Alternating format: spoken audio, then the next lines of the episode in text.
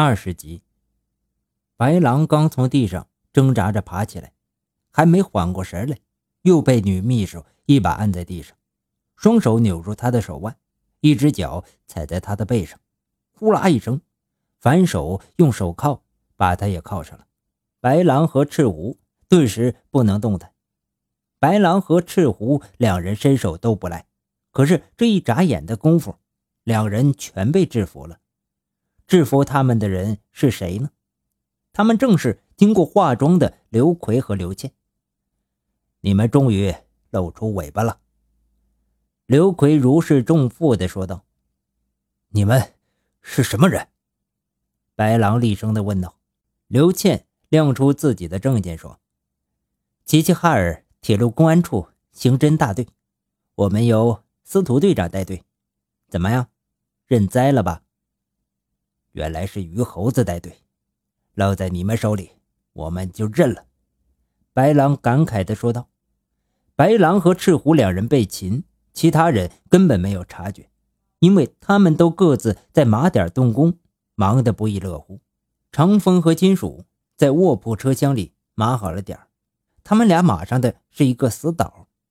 死岛呢，在道中的话就是熟睡的乘客。然而麻烦的是。这名乘客的钱却揣在最里面的那一口袋里。他穿着厚厚的羽绒衣，羽绒衣内呢又套了一件很厚的毛衣，而这钱在毛衣下的衬衣口袋里。这位乘客睡在下铺，他的上铺正好空着。一般的盗贼如果碰到这种情形，都会知难而退，但是这却难不倒东北贼王们，他们也正想。借此机会练练手艺，长风和金属两人一交流，看来非要动大手术不可了。金属和赤狐做好了动大手术的准备。何为大手术呢？就是说，徒手不能完成的，必须要借助一些工具，有些类似医院里的剖腹开刀。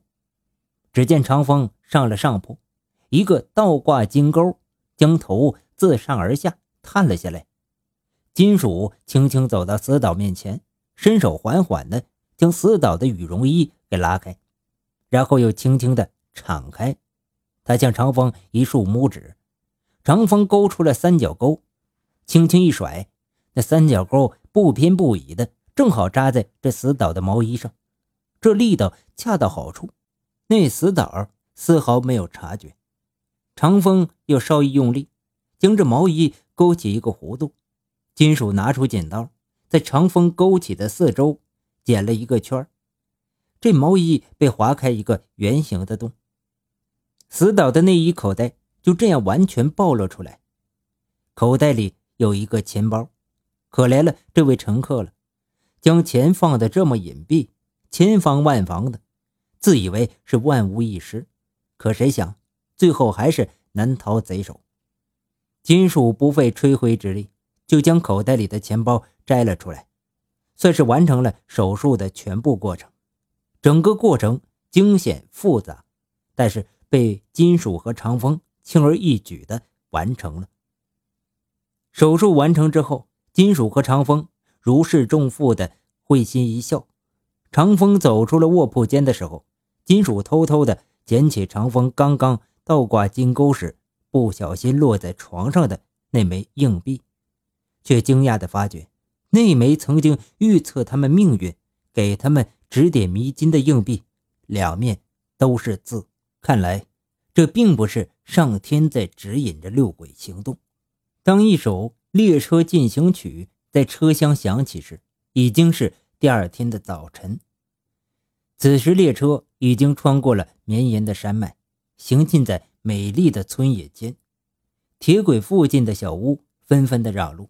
列车上的广播叫醒了熟睡的乘客，他们纷纷的掀开了窗帘，擦拭着窗户上的雾气，急切的希望看到外面的世界。乘客们有的起身去卫生间争夺水龙头洗漱，有的前往餐车车厢就餐，有的收拾行李准备下车，偶尔。也会有坐过头的乘客呼天喊地的埋怨着这可恨的疲倦。车厢广播在放完《列车进行曲》之后，又播放那个年代流行的歌曲《我们的生活充满阳光》、张帝的问答等等。张帝的问答呢，是一个名叫张帝的歌手，用几首耳熟能详的歌曲回答别人的提问，是那个年代的主旋律。一个中年男子穿过拥挤的人群，向餐车走来，但是他丝毫没有想到，他的身后两个人早已经盯上他了，那就是贼中六鬼中的长风和金属。他们打算做完这最后一个活之后，收兵回营了。他们俩早就盯上这个人了，这个中年人的平台，也就是外衣的口袋里，有货呀。凭借金属的估计，少说也有三槽，也就是三千元钱。这样的活对他们来说就是小菜一碟，所以他们准备顺手牵羊给做了。但是在车厢里，他们没有机会下手，所以就一直跟到餐车。在餐车的过道处，他们终于发现了时机。这中年人在前，长风在后，而金属在长风的后面。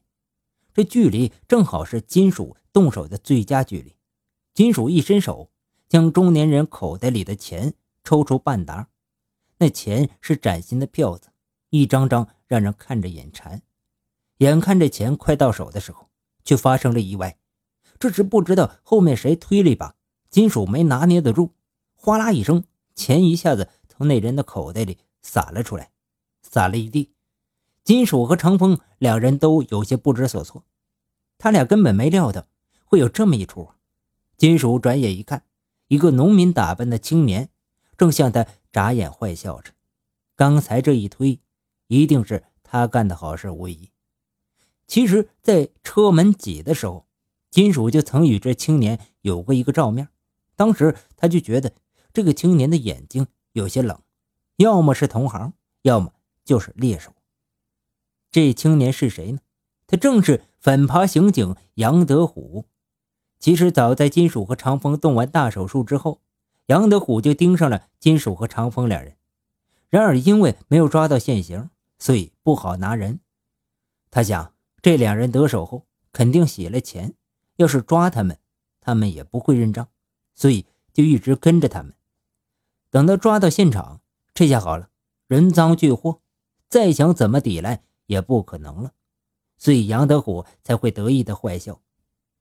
金属说了一句暗语：“沧海有水三千。”他想辨别对方的身份。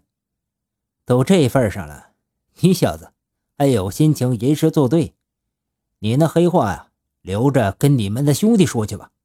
爷爷是警察，还不赶快束手就擒，免得爷爷动手。”杨德虎笑吟吟地说道。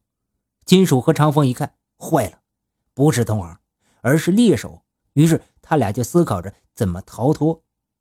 这过道就这么窄的地方，杨德虎在前面，后有正在就餐的乘警，而那些乘警金属都不熟悉，这无疑是瓮中之鳖。金属转眼一想，杨德虎这边就一个人，而那边乘警至少有五六个，还是从杨德虎这边逃脱希望大一点。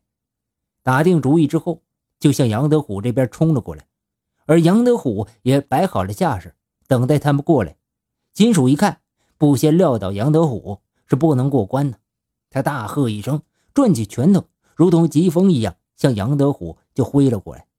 但见杨德虎不慌不忙，只是一偏头躲开了拳头，金属一拳砸空，身体失去了平衡，而杨德虎。不待金属调整步伐，再挥拳，趁势抓住他挥空的胳膊，向后一扭，金属便贴在过道处的车厢上，不能动弹，只能拼命的挣扎。长风一看金属吃亏，他豁的从腰间就抽出一把匕首，向杨德虎刺来。只见杨德虎依旧不慌不忙，他的一只手抓着金属，另一只手腾出来，待长风的匕首刺来之后。迅速的一侧身，长风匕首刺空了。杨德虎一伸手抓住长风握匕首的手，然后抬起膝盖用力一顶，然后长风手就吃不住疼了，匕首顿时咣当一声掉在了地上。杨德虎飞起一脚，将长风踢出去好几米远，趴在了地上。这一连串的动作做的是行云流水，若不是个练家子，难有这般身手。长风倒地之时，杨德虎向程景说了一句：“给我抓起来！”正在就餐的程景这时才反应过来，冲了过来。长风从地上爬起来，一猫腰，从最前面程景的腰间嗖的一声拔出一个东西。原来是一把枪，他一回头，将枪口迅速的对准了冲过来的程景。其他几名警察也纷纷将手尖伸向了腰间，准备拔枪。长风抬手向列车车顶开了一枪，砰的一声，沉闷的枪声连同激起的火花，瞬间划破整个清晨。车上的乘客发出了一阵恐慌的尖叫声：“谁都别动！”谁要是上前一步，我就打死谁！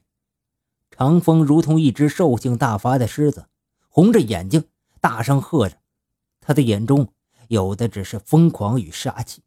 所有人都惊呆了，乘警们也纷纷的将伸出的手缩回去，不敢动弹。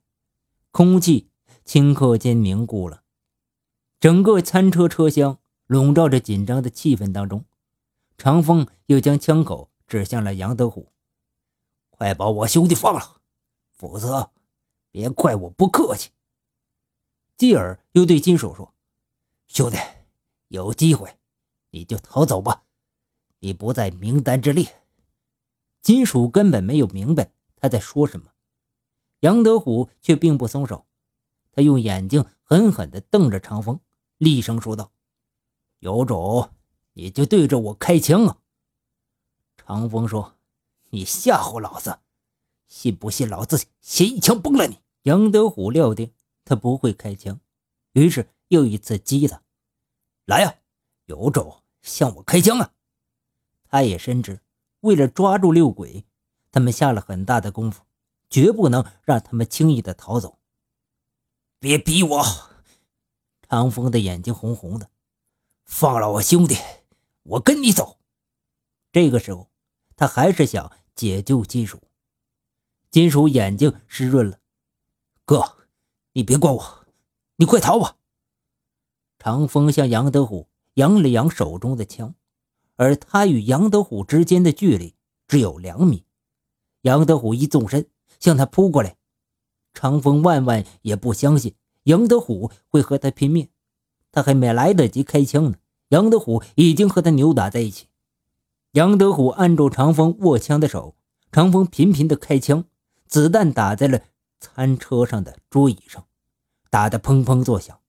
在扭打的过程中，长风一枪击中了杨德虎的左肩，杨德虎无力的倒在血泊中。长风刚刚从地上爬起来，却被赶来的王从飞起一脚，将枪给踢飞了。这时，所有的乘警一齐扑向了长风。金属想夺门逃走，却被赶来的刘奎逮了个正着。